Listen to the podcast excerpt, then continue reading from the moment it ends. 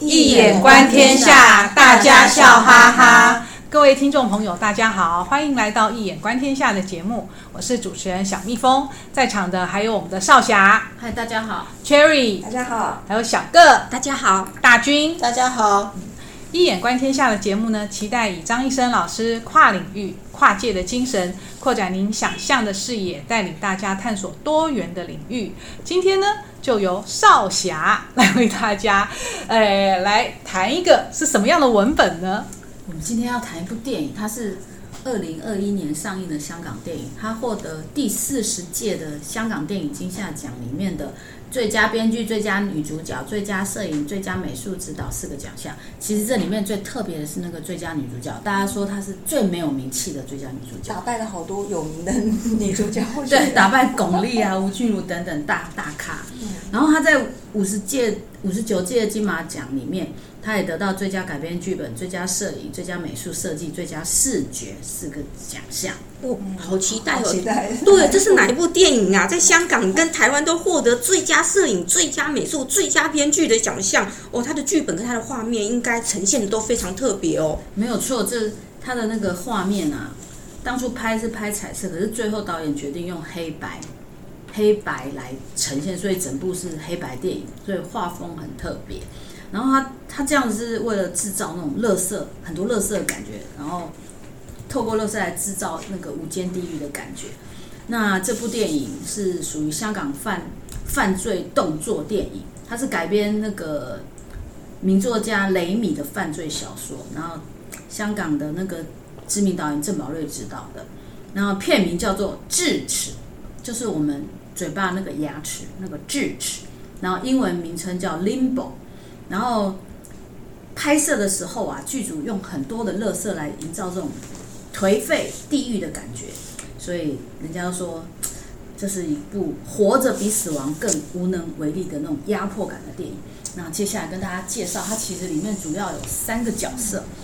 展哥他是一个很有经验的老刑警，然后任凯是展哥的上司，他官阶比较高，但是他是一个刚出警校的菜鸟警察。然后再来讲王桃，呃，他大概十几二十岁吧，他是一个孤儿，说是街童，就是等于是从小就他就是住在街上啊，混迹市井的一个流浪汉，他以偷窃为生。然后跟他跟展展哥之间有一段恩怨，就是他年轻的时候，更小的时候，十几岁的时候，那个吸毒，然后撞了展哥的老婆，他那时候老婆他那时候怀孕，所以。等于是展哥的小孩死了，可是怀孕的老婆就变成植物人，一直躺在医院里面。嗯、那对，就一开始就非常的压抑。然后一开始就是讲警察，当然要讲刑案啊，这什么样的案件呢？这是一个断手的案件，那个都是一个女生的左掌，左手掌被砍断了，然后硬生生很粗暴的砍断，然后可能就会被丢在垃圾桶啊，各种不一样的地方，然后尸体又会。发现在另外一个地方，然后警察就都没有头绪，不知道不知道到底凶手在哪里。然后因为这是一个连环杀人案，等于是死死者已经有很多，而且死死者都是那种社会边缘人，是援交妹啊，就是那种等于是都没有人关心的这种人这样。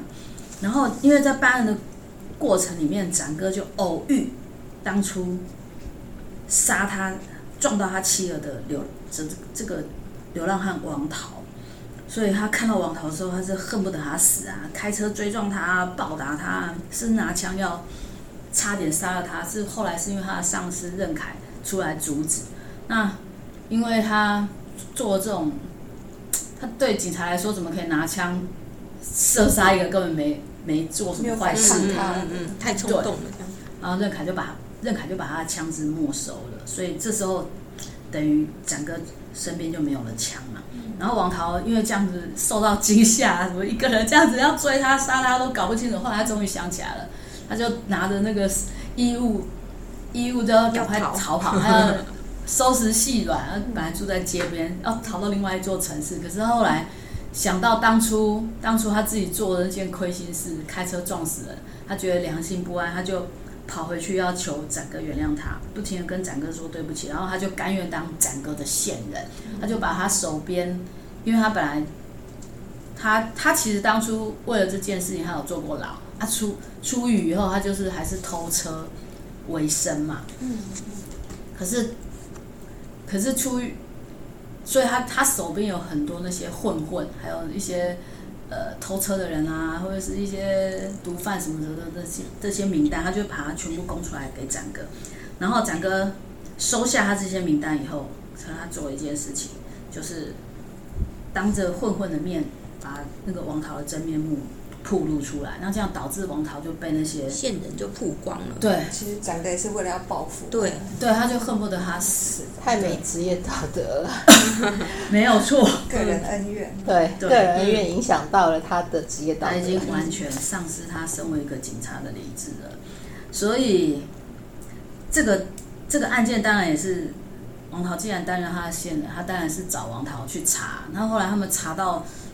一个女毒贩可乐的身上，然后就当当天就抓展哥，就展哥跟任凯就抓着王桃一起去找可乐，然后结果发现怎么样？可乐竟然是一个断了左手，左手左手没有左手掌的一个女人，然后原来是她有一个男朋友，是一个流浪，是一个拾荒者。那那个拾荒者的妈妈刚刚好也是一个断了左手掌的女人，然后那个妈。拾荒者的妈妈，因为她从小被她妈遗弃嘛，对她妈妈是又爱又恨，所以她对这个女毒贩可乐是非常关心的。他们两个就相依为命的生活在一起。然后有一次，一直到拾荒者把那有一次把那个他犯的案子切下来左手掌当成礼物送给可乐，可乐才 吓坏了。对，一一一方面吓坏了，然后警察找上门，他就完全知道发生怎么回事了，所以。警察这时候也高度怀疑，他们认定，其实观众也知道了，那个拾荒者应该就是凶手。接下来就是全片最混乱的一场结局，一个一场雨夜的大乱斗。确认凶手是拾荒者，警察就要去找凶手啊。然后，可是这些人马就兵分几路的时候，他们要去找那个凶手的时候，王桃又刚好被他供出来的那个混混遇到，那混混又要追打王桃。然后展哥，哎，那个展哥去抓去抓凶手了。展哥跟可乐去抓凶手，可是可乐又趁乱逃走了。而王桃又被混混追打。那任凯为了保护王桃，他不但被他我他打不过混混，还被混混暴打，甚至连他的枪都丢了。然后他丢失了，他枪一落在地上，被王桃捡去。因为极场面极度混乱跟害怕，王桃。就对空鸣了一枪以后，他就跑掉了。跑掉了以后，展哥听到枪响，他本来在追，他本来在追那个拾荒者嘛，在追凶手。听到枪响，赶快跑过来，跑过来，他要去追王桃，他去追王桃。他追到王桃以后，发王桃说他把枪丢，就逃跑过程丢了，他就只好展哥就只好暂时把王桃的左手靠在一个废弃的车子的那个车门上，然后他就然后继续想要去找枪或是找凶手。可是后来他竟然发现可乐死掉了，可乐被那个拾荒者杀杀了，然后他再回去找王桃，王桃也不见了。那时候他当下他觉得都是因为他对王桃的种种行径，导致王桃陷入整个险境。然后接着他们就要去任凯跟展哥就要，因为他们担心王涛会出事啊，所以他们就要赶快去。去救王桃，可是，在救王涛之前，就电影画面，他是他就把画面切到王涛被拾荒者抓走，他的确是被拾荒者抓走，然后双手被捆绑起来，然后拾荒者住的地方就是，他像一个垃圾山，垃圾都是都是些什么东西，有很多乐色假人或是一些尸体断手，然后很多神像。中西的神像都有，圣母像啊，观世音菩萨像啊，神像甚至左手也断啦、啊。然后他把王桃抓去以后，不但强奸了他，之后还想要硬生生、很粗暴的直接砍下他的左手。然后王桃因为观察了那个拾荒者，观察了那个凶手，他就在危急的当下用日语讲了一句“お母さん”，就母亲。然后也把那个凶手，他胸前有一张他跟他妈妈的合照，他。把他抢过来丢掉，丢得远远的，然后趁趁凶手去追那个照片的时候，他赶快逃走，逃逃逃逃就。好像他妈 妈妈本身是断他妈妈手臂，对对对，那个凶手的妈妈本身手所以掌左手掌是断的，所以他是日本人，对，他是日本人，对，没错，他是日本人。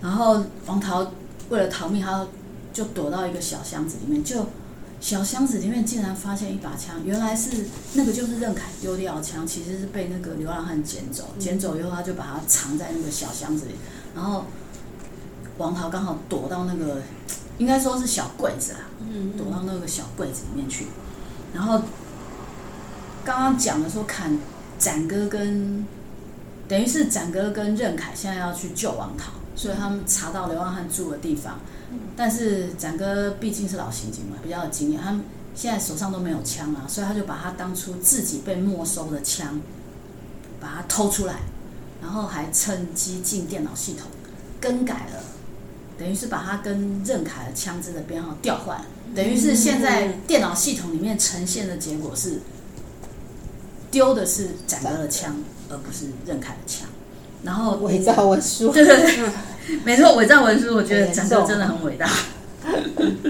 还要保护任凯，所以他们当他们找到那个拾荒者的时候，呃，拾荒者武力值很高，所以他怎么打都打不过，然后最后也是任凯甚至在。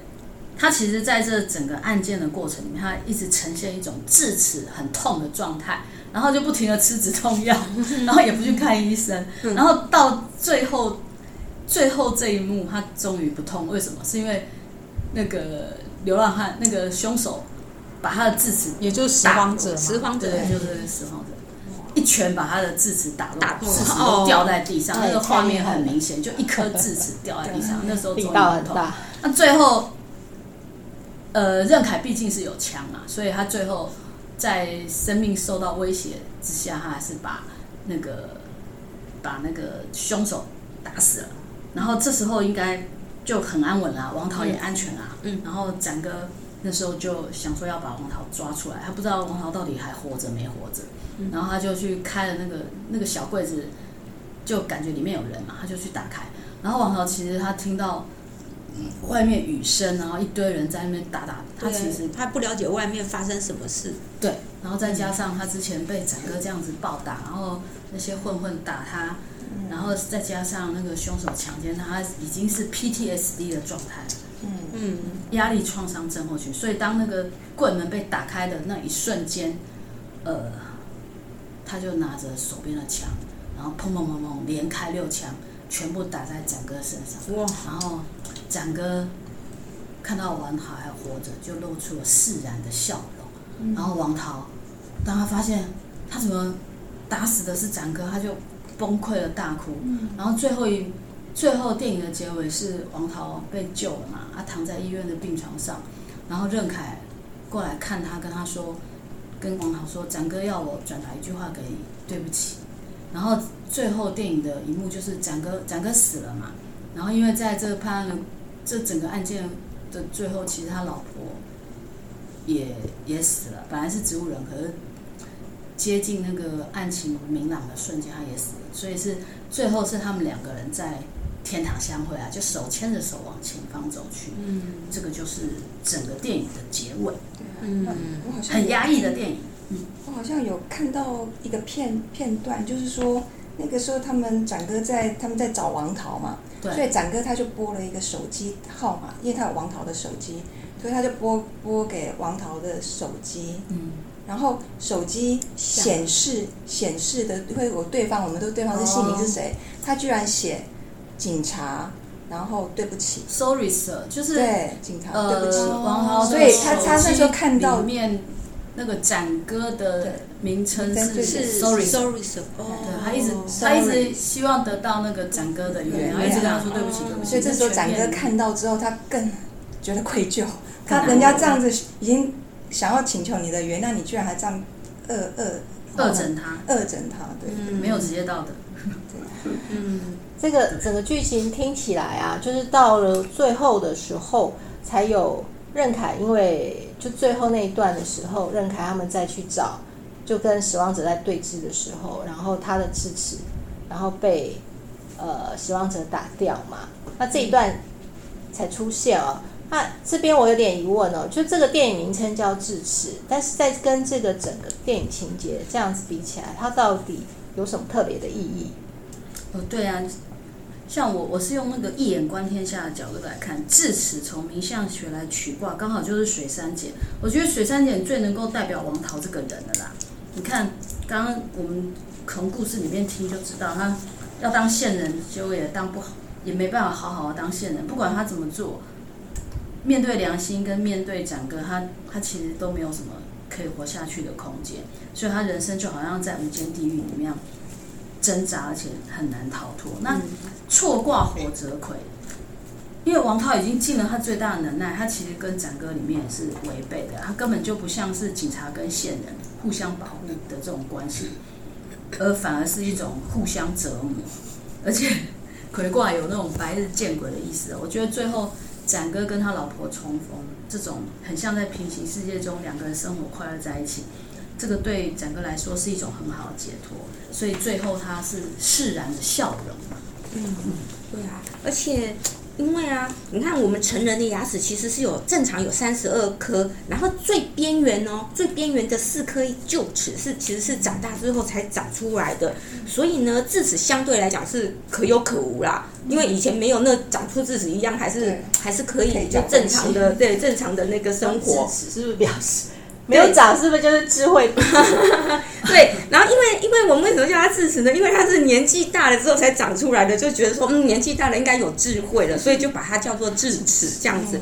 那其实呢，它古代的古代的时候呢，因为那个粮食是不足的，有没有？然后小朋友其实吃的都是比较软的，老人家也是软的嘛。可是成人就是因为有智齿，有没有？智齿是可以拿来咬比较坚硬、比较那种粗糙的食物，所以呢，当智齿其其实是很辛苦的哦。而且在长智齿的时候哦，有点像那种破土而出的感觉哦，它其实是非常非常的痛的。大家如果有经验，应该知道，就小时候长其他牙齿还没那种感觉，可是长智齿很痛啊。然后尤其是那种年纪越大，长智齿就越痛苦哦。所以呢，然后少侠用那个水山简来表示智齿，哎，我也觉得也蛮有意思的哦。嗯，然后在易经中呢，智慧跟坎险呢是用一样的符号，好。那剧中的人物呢，就不是社会边缘人呢，就是困在自己的执念中无法超脱出来。正如同刚刚的那个那个菜鸟上司，就是任凯嘛，他的智齿一直在痛，然后可是一直都没有去处理哦，都是用止痛药来去不断的去麻痹他，那只会造成无止境的痛苦的循环。然后所以他最后智齿脱落，就就是表示有点像去除他的蒙昧有没有？然后跨越了险阻，好像超脱了那个险阻，所以最后才可以得到智慧，然后。才所以才能够跟过往的艰困，然后做告别，做魁别，然后得到救赎跟解脱，应该有这个意思。对啊，我觉得小柯真的讲的好好哦。其实这个智齿，对啊，我也觉得非常非常有很深的含义。那个呃，其实智齿就是刚刚小哥讲讲到边缘，而且是在角落，角落。所以整个影片他会用黑白，就好像很很乐色，就大家活在边缘的地方，就是一个边缘社会底层边缘人嘛。然后痛痛的，你又好像对他又没办法做什么样的处理，所以而且电影是以这个任凯的视角展开，哦，然后他是一个观察者的角色。那郑凯的智齿痛就隐喻着说，他是一个初出社会的新鲜人嘛，还很青涩，没有经过一些磨练，然后一直到他被拾荒者凶手打落了智齿。就象征已经拔除了痛苦，获得了智慧，嗯、所以他才能够成为一个真正的警探。或许有这种寓意吧。痛苦的痛过程，痛苦的成长啊，是非常痛苦，嗯，但是也才能大展蓬莱吧？哈，对，很有道理。大家都说啊，看了这部电影很压抑啊，说，哎，不敢看的人不要看。难道这部电影除了压抑，没有办法带给我们任何光明面啊？有没有办法有一点光明面呢？你们觉得？哦，我觉得这是一个赎罪跟原谅的故事啊，真的是王桃本人啊。刚才听你讲嘛，那个王桃从小生活在阴暗的世界啊，毒驾撞死人已经坐牢了，但是遇到展哥的追打，甚至是追杀，他还是愿意付出去忏悔，用他仅可以做、可以用的方式哦，就是去当线人。这赎罪过程当中真的非常的危险，甚丧失了性命，就是真几乎丧失了性命。他还是帮助展哥，希望一心希望得到展哥的原谅哦。这他是真的是社会的，虽然是生活在社会的底层的边缘人，没有人看照顾他，他还是心存善念，真的是，真的是在真的是阴中之阳啊，在黑暗世界中，他自己扮做出他自己一个小小一个一个边缘人他可以做的一个光明的一个正面的事情。那另外一个，我觉得另外一个光明面，我觉得是。展哥啊，原谅了王涛。其实展哥刚才听起来就是一开始真的很恨王涛，对啊，恨不得他死啊，还让他暴露在呃他揭发的那些毒贩的面前，然后害得他被那些毒贩啊那些混混打，然后后来还把王桃推向可能那个被那个拾荒者凶手可被奸杀的可怕命运里啊。那这个时候还好，展哥的良心。良心发现，然后而且放下，最终放下了对王桃的仇恨哦。所以真的是，呃，而且在呃最后原谅了王桃。这我我觉得这个，然后看到王桃没事之后，就露出了那个释然的笑容，真的是很，就是表示他也放下了啦。他自己，我我觉得也从那个，呃，觉得他对王桃这么的这么的过分，然后。然后王桃能够活着，让他能够放下，也感到一种，呃，负罪感也已经释然了，嗯、对啊，也看到了光明面，对，还是有光明面啊，对不对啊？对对，小蜜蜂讲的很好，这部电影的闪光点、光明面就是赎罪啦。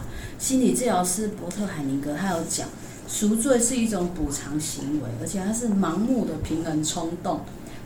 然后这个赎罪是心理的平衡冲，那种本能的冲动啊，常常是。想要赎罪的人自己去做，然后不管别人能能不能够接受。我觉得王桃完全符合这种冲动，这真的是还蛮有道理的哦。因为这个展哥啊，其实他在某种程度，他其实并不是真的要让王桃当他的线人，他某一个程度利用他嘛，是利用，而且是报复，不然他不会做出这种等于是。你等于是不要线人的命了，因为这在警察的行为里面，这个简直是难以想象哦。所以在那个展哥应该是他其实每次看到王桃，他都非常的痛苦，所以他想要用这种方式让他自己的痛苦能够得到减缓。嗯，对啊，所以王桃他以为当线人就他展哥会高兴，其实他看到他更痛苦而已。对，这些都是赎罪者 自以为是的行为。嗯，还有。也是可以用那个弗洛伊德的那个精神分析理论来解释这种赎罪心理啦。因为弗洛伊德理论把人格分成本我、自我跟超我嘛。也就是说，我们人呐、啊，依着像王桃花一开始依着他那个本我的本能去做了一些不道道德层面不允许的事，可是他又担心受到超我层面的那个道德规范的惩罚，所以他就希望可以透过自我来调节，用调节的方式去赎罪。这个。这个就是本片最大的闪光点，赎罪。那我蛮好奇的，就是其实我们中中英文片名通常会是英文会是一种翻译嘛，可是这部片子的英文名字叫 Limbo，L I M B O，它并不是智齿的翻译。那我那这样子为什么会这样子呢？这又有什么隐喻呢？其实我有查了一下哦，Limbo，它用音译跟加它的意义。就是可以翻成是灵薄狱，limbo 嘛，灵薄灵魂的灵，薄是厚薄的薄，灵薄狱地狱的狱。那事实上，这个灵薄狱呢，其实在但丁神曲，但丁神曲有地狱篇、炼狱篇跟天堂篇三篇。那但丁神曲的地狱篇里面总共有九层地狱，那 limbo 呢是最底层的那一圈哦。那那一圈代表什么？那而且会待在那边有哪些人呢？大家一定很好奇。其实会待在 limbo 最底层灵薄狱的这一层呢，是那些在基督出生之前没有机会接受到洗礼的异教徒，都会跑到这边来。包括就是但丁嘛，他就包括把哪些人放进这一层呢？包括荷马。哇，苏格拉底，柏拉图，哇，这是太早 出生了呀！对，他们太早出生，非常有名的人。而且他待在这个林伯玉呢，这些人呢，既不能上天堂，也无法下地狱。只能处在地狱的边缘，所以这个林伯玉就是地狱的边缘。感觉林伯玉里面住的都是能人呢，可是呢，在这部超人真的是很有隐喻。然后他就象征说，我觉得在这片子里面就象征说，活在社会底层的那些边缘人，因为片中的人物其实都处处在那种濒临边崩溃跟失控的边缘状态。嗯嗯。而且呢。神曲它地狱篇嘛，我们如果常常看那个图画的话，常常被画成一个漏斗。那影片当中呢，也有出现一个停车，因为那个王导是一个偷车贼，所以他常在就是有一场在停车场，然后任凯跟那个呃展哥展哥在追逐他，就是在一个停车场的最下面那一层哦，在追逐，所以呢也我觉得很很像那个林国玉的那个哦隐喻嘛，就两个就连接起来了。真的，真的，我觉得蛮有意思。所以这个导演会把智齿的英文片名取作 Limbo，真的非常有他的用意。我觉得他应该是很懂得神曲。然后他就是意喻、比喻说，这些人都是陷入一种混沌啊，局势不明，然后都陷在僵局，有有有这种隐喻吧？我觉得有意思。而且我查到说 Limbo 的另外一个解释就是说。放置废弃物的场所，那好，跟片中的那个凶手住在垃圾场一样嘛？然后，然后为什么要用黑白画画面？大家都是活在一个黑白、没有彩色、没有色彩的世界里面，对啊，所以我觉得这个片名真的蛮有意思的。像那个这部片子啊，其实我蛮好奇的，里面主要三个人物嘛，我不晓得。大家看了以后有什么样的想？对这三个人物有什么心得或想法？大家有没有想过啊？就是感觉像这个电影院剧情的一些主要的人物，他们其实都是被困在自己的一个框架里面。就像是王桃啊，他因为撞死人了，然后呢，让呃那个展哥的太太成为植物人，他的小孩也死掉了，然后。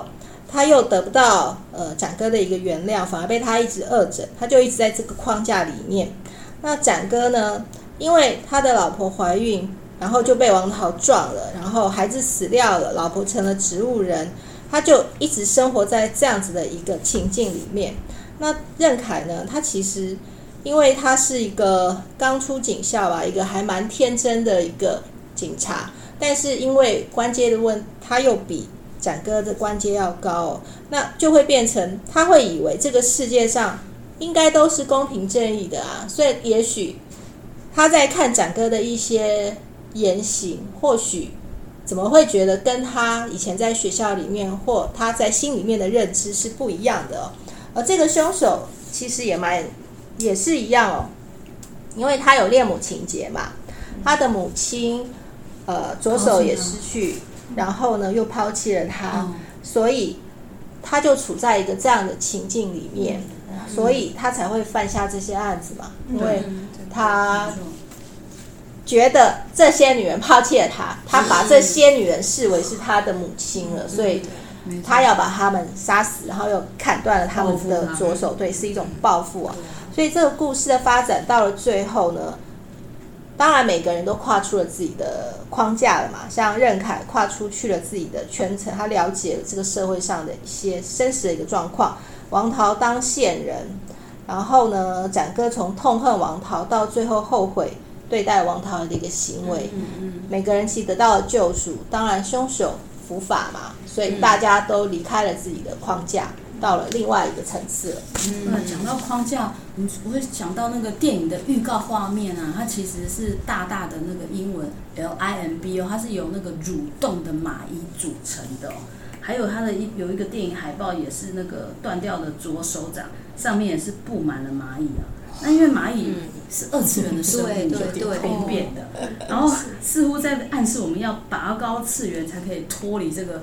电影里面这种像炼狱一般的世界哦，我觉得那个少侠刚刚讲拔高次元好有意思，就像你要把很痛的智齿给拔掉，你才能够超脱，才能够解除痛苦。嗯，拔智齿有的时候也是是要手术拔牙的，它算是手术啊。对，嗯对，因为我切开嘛，对要切不切开开，你拔不起来。它是伸直在你对的对体内的。其实它是看它长的位置啊，有像我之前是因为生埋在里面，所以真的是手术拔牙，还。要再缝。对而且我我我觉得刚刚大军补的那些每个人的框架，其实就是你每个人的智齿，象征你智齿在痛，都有那个痛，然后框架跳脱，就是你已经 拔掉了就拔掉了就就马上就觉得都好好了。好有意思。那其实从剧情里面看出来，有时候呢，人呢都是要到了山穷水尽才会看到生命的一个真相哦。那至此呢，我们刚刚讨论了很多哦。那至此它也叫立式牙。那至此它从这个疼痛到掉落，然后设计在了一个人物的身上哦，就是那位菜鸟警察上司啊、就是任凯。那从这样子的一个过程，其实也是象征了他从一个。呃，天真的一个刚出学校的一个菜鸟，然后经历了这样子艰险的一个事件，然后终于成长为一个真正的警察。那这个地方也很像是在荣格的六种内在人格原型哦。任凯就是在最初的一个阶段，就是天真的阶段。他从原先在警校学习的一个公平正义哦的一个训练。到了，他到了社会上，他面对的却是充满利诱威胁的实际社会。这种情况就像是太极哦，阴中有阳，阳中有阴。任凯他就是要在公平正义跟利诱威胁，他这是一个两个极端的里面，他要取得一个平衡，然后才能在这样子的一个社会上面来继续的生活下去。没错啊，任任凯。你知道剧情里面他多天真吗？那时候他跟凶手最后在扭打的时候啊，我觉得他都快被打死了，可是他还是要坚守他的公平正义，他都不用手枪，硬要去用手铐铐凶手，根本都铐不住啊。然后一直等，一直等到他生命已经受到威胁，危险临近，他才去开了那个手枪。看的观众真的是急死，捏一把冷汗。对，急得要命，想说你怎么不开枪啊？然后，但是我觉得他也是非常的幸运，你看。大军讲了嘛，山穷水尽才会看到生命的真相。